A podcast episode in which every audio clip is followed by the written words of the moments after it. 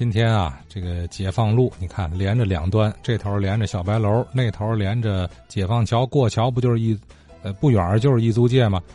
哎，这条路啊，解放路，它可以说记录着当年许许多多像李亚普一样，在外在天津的这个外国人他们的这个淘金梦是吧？这趟沿线呢，也有好几家洋人的俱乐部啊，一过法国桥，就这个法国俱乐部。啊，再往这头有英国俱乐部到太原道这儿，再往前头走呢，就是德国俱乐部啊。呃，这都是现在还能看得着的，也有的已经消失了。哎，唐文全说说这几天聊到的几家老俱乐部。这两天聊到啊，呃，天津租界的这几个俱乐部啊，我也想啊，呃，稍微补充补充。呃，咱先说这个英国俱乐部。这个建筑基本现在还算是保留比较完好，因为它一直是政府机关在用。但是呢，呃，这个房子也有几个问题。地震以后啊，它的女儿墙就是跟这个老照片对比啊，应该是重建的，做工就比较粗糙，而且呢，这个尺寸比原来要小。还有就是正门最上面那三角形的那个山花那个位置，三角形的尺寸也比原来。啊，矮了一块也比历史照片矮了一块另外呢，就是它的顶部外边原来应该是瓦的，现在换的是红色的这个铁皮顶子。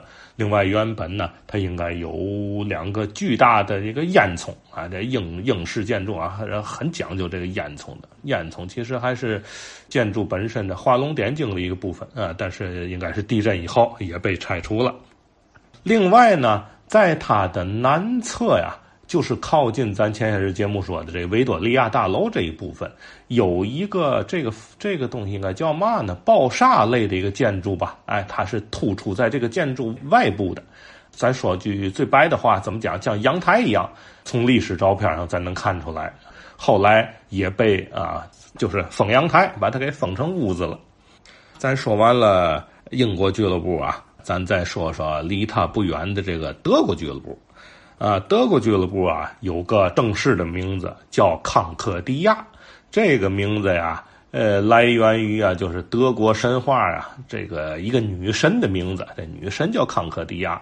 哎，这个房子啊，呃，也是地震以后啊，呃，尤其是它的外部啊，跟这个原貌啊。可以说相去甚远了啊！很多的建筑细节都被有意无意的呀，呃，给抹去了。另外呢，它的外边啊，经过了几次的整修，在它的南侧也曾经有一座圆形的塔楼，上面带尖儿的。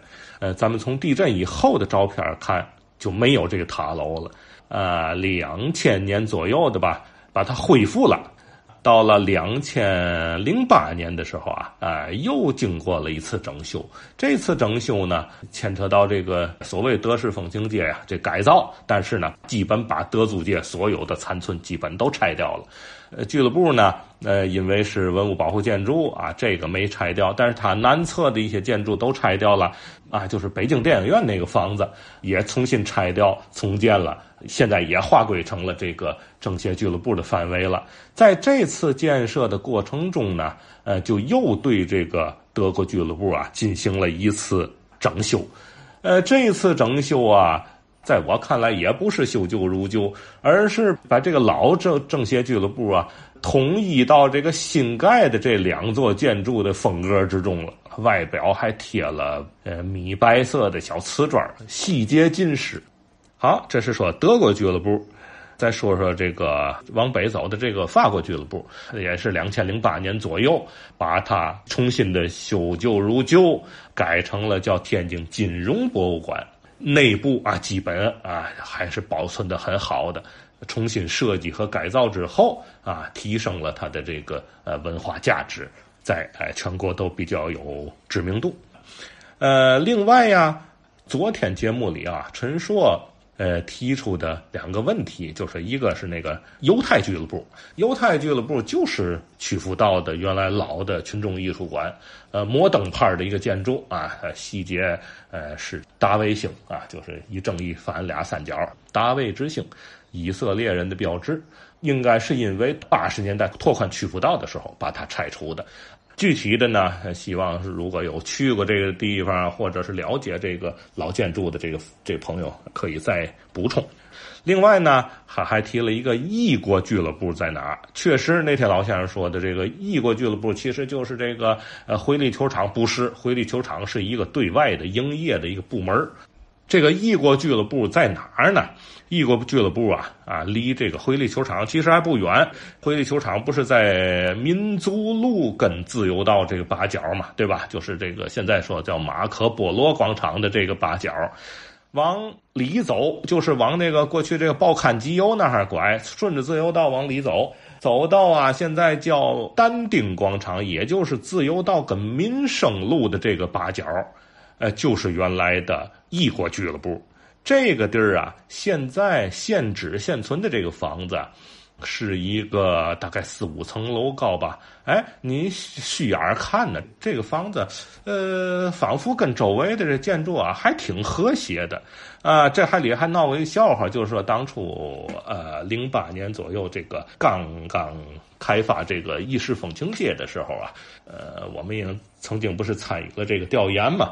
这个很多的，就是文物工作者还曾经跟我们说过，就这个房子，呃，当初我们还差点把它列入文物，列入文物，就是房子还挺好的，还还挺挺漂亮的，呃，但是一问人说，人说我们这房子不是老的，我们这房子八十年代才盖的，这个房子的原址啊，就是一座二层楼房啊，呃，很摩登、很现代的这么一座独体式的一个房子啊，这个房子就是。呃，老的异国俱乐部，三十年代中期吧左右盖的。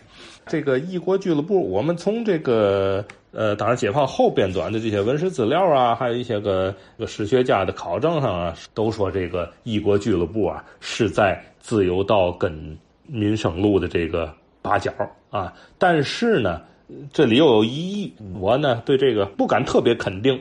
但是这个在这附近应该是没错。也请老先生提供线索吧。这这个地儿到底在哪儿？这个房子很可惜，这牵扯到一个嘛问题呢？就是天津啊，租界在规划的时候啊，这个要求是比较高的，尤其是呃一租界。我记得我看过他那个那个规划的那个要求，就是说。必须是这个设计师独立完成的，就不能抄袭、拷贝一个搁那儿不行啊！必须是有自己鲜明独立的风格的。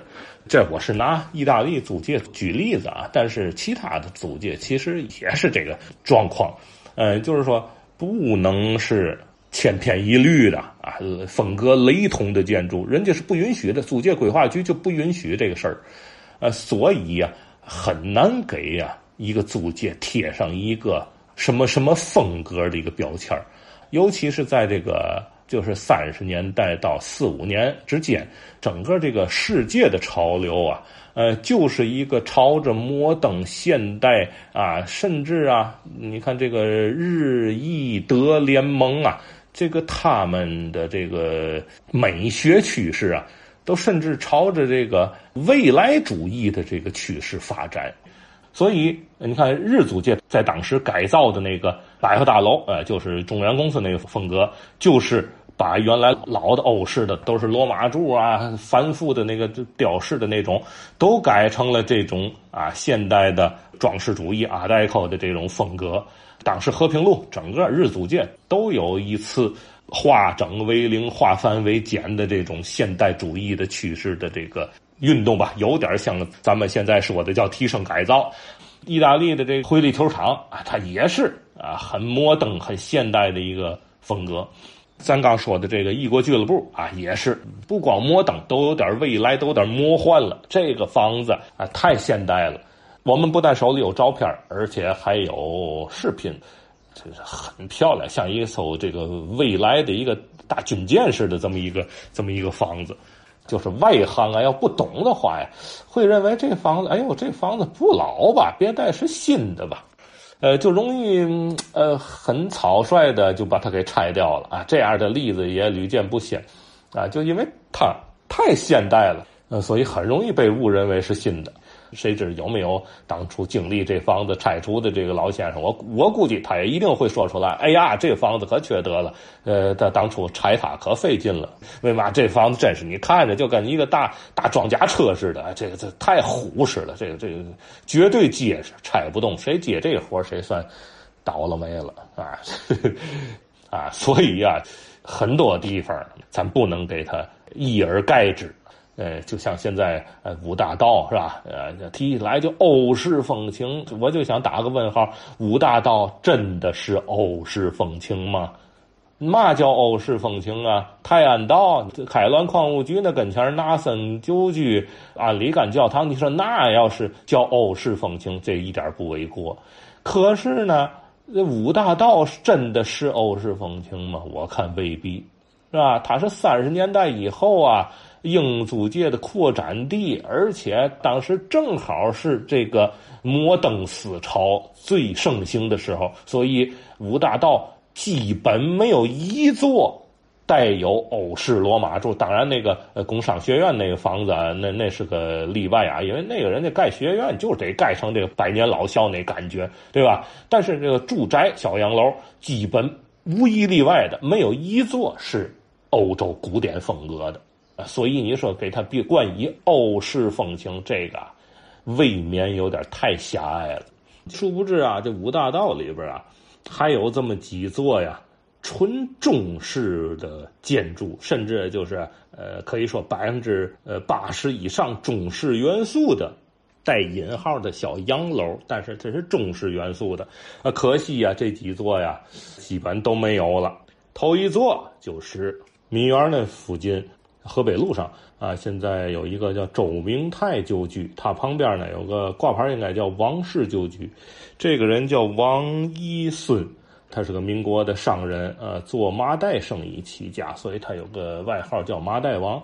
啊，这个麻袋王旧居啊，呃，挺有意思，就是用钢筋混凝土啊这个结构啊，模仿中式的柱子呀、廊啊、斗拱啊。然后呢，顶子上啊做一个大屋顶。地震以后啊，这个顶子给拆了，现在变成个平顶了。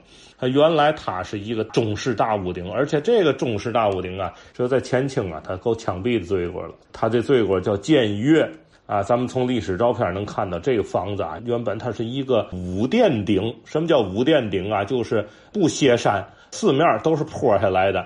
这个顶子跟故宫太和殿那顶子的规格是一样的，咱不知是不是黄琉璃瓦呀？要黄琉璃瓦就更要命了。中式小洋楼，呃，现代的社区里边啊，你盖个中式房子完全可以啊，在这里边也没觉得鹤立鸡群，也很入调啊，很搭。就是成都道上的丁茂英医院，呃，两千年左右这个才拆。而且这个好像还是文物保护建筑，当初很可惜，这丁茂英医院拆了啊，原址盖了一座可以用怪诞来形容它了啊，就是他脑子里认为的那种欧式风情，简直是哎呦喂，天津话讲话，狼不狼，羞不修，拆除的也失败，盖的也失败。另外一座呢，就是大理道上面的蔡公馆家庙。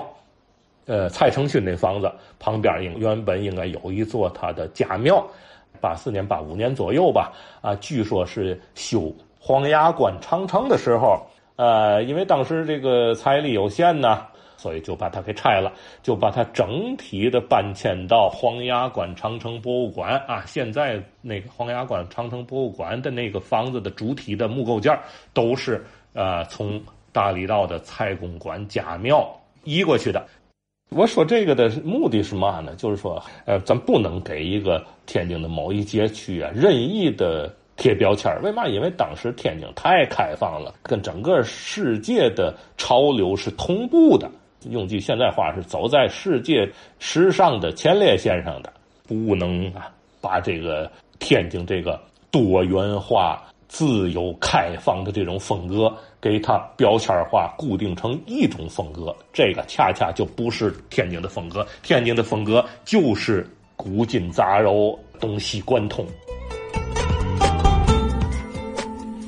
好啊，这个汤文全聊着老俱乐部的建筑啊，不免对现存的文物建筑的修缮和街区的文化定位有所感慨啊。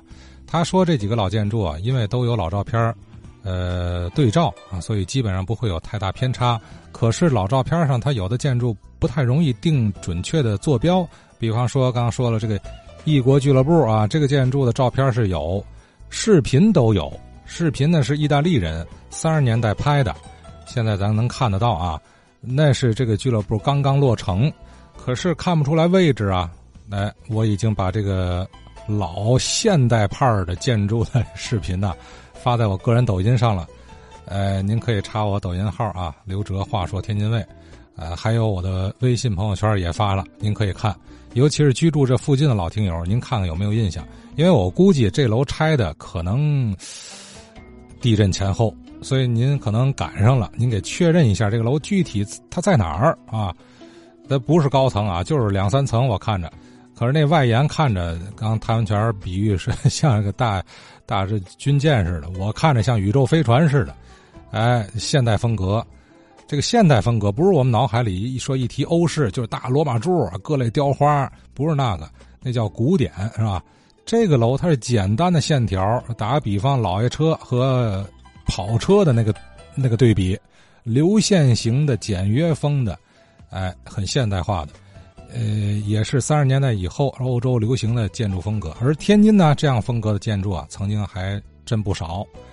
如果不是这些年这个大拆大建、大刀阔斧的对城市进行重新的改造，而是一直有绣花的功夫来规制我们的城市景观，或许咱可以领略更多昔日国际化与世界同步的天津风情。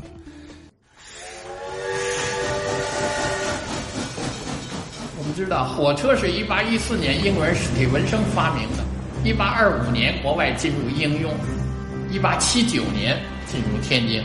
那么我们和世界的距离当时是五十四年。电报啊是美国人摩尔斯发明的，发明的时间是一八三七年，应用的时间是一八四四年。到了一八七七年，电报进入天津。那么这时我们和世界的距离缩短为三十三年。邮政，我们以英国啊发行的第一枚邮票为准，是一八四零年，是一八六六年啊进入天津。我们跟世界的差距呢是二十六年。电话是美国人贝尔发明的，三年以后，也就是一八七九年就进入了天津。有轨电车啊是美国人斯普拉克一八八八年发明的，二十世纪初就投入应用。到了一九零六年，天津也已经有了。有轨电车，在二十世纪上半叶，我们天津和世界的差距正在一步一步的拉近。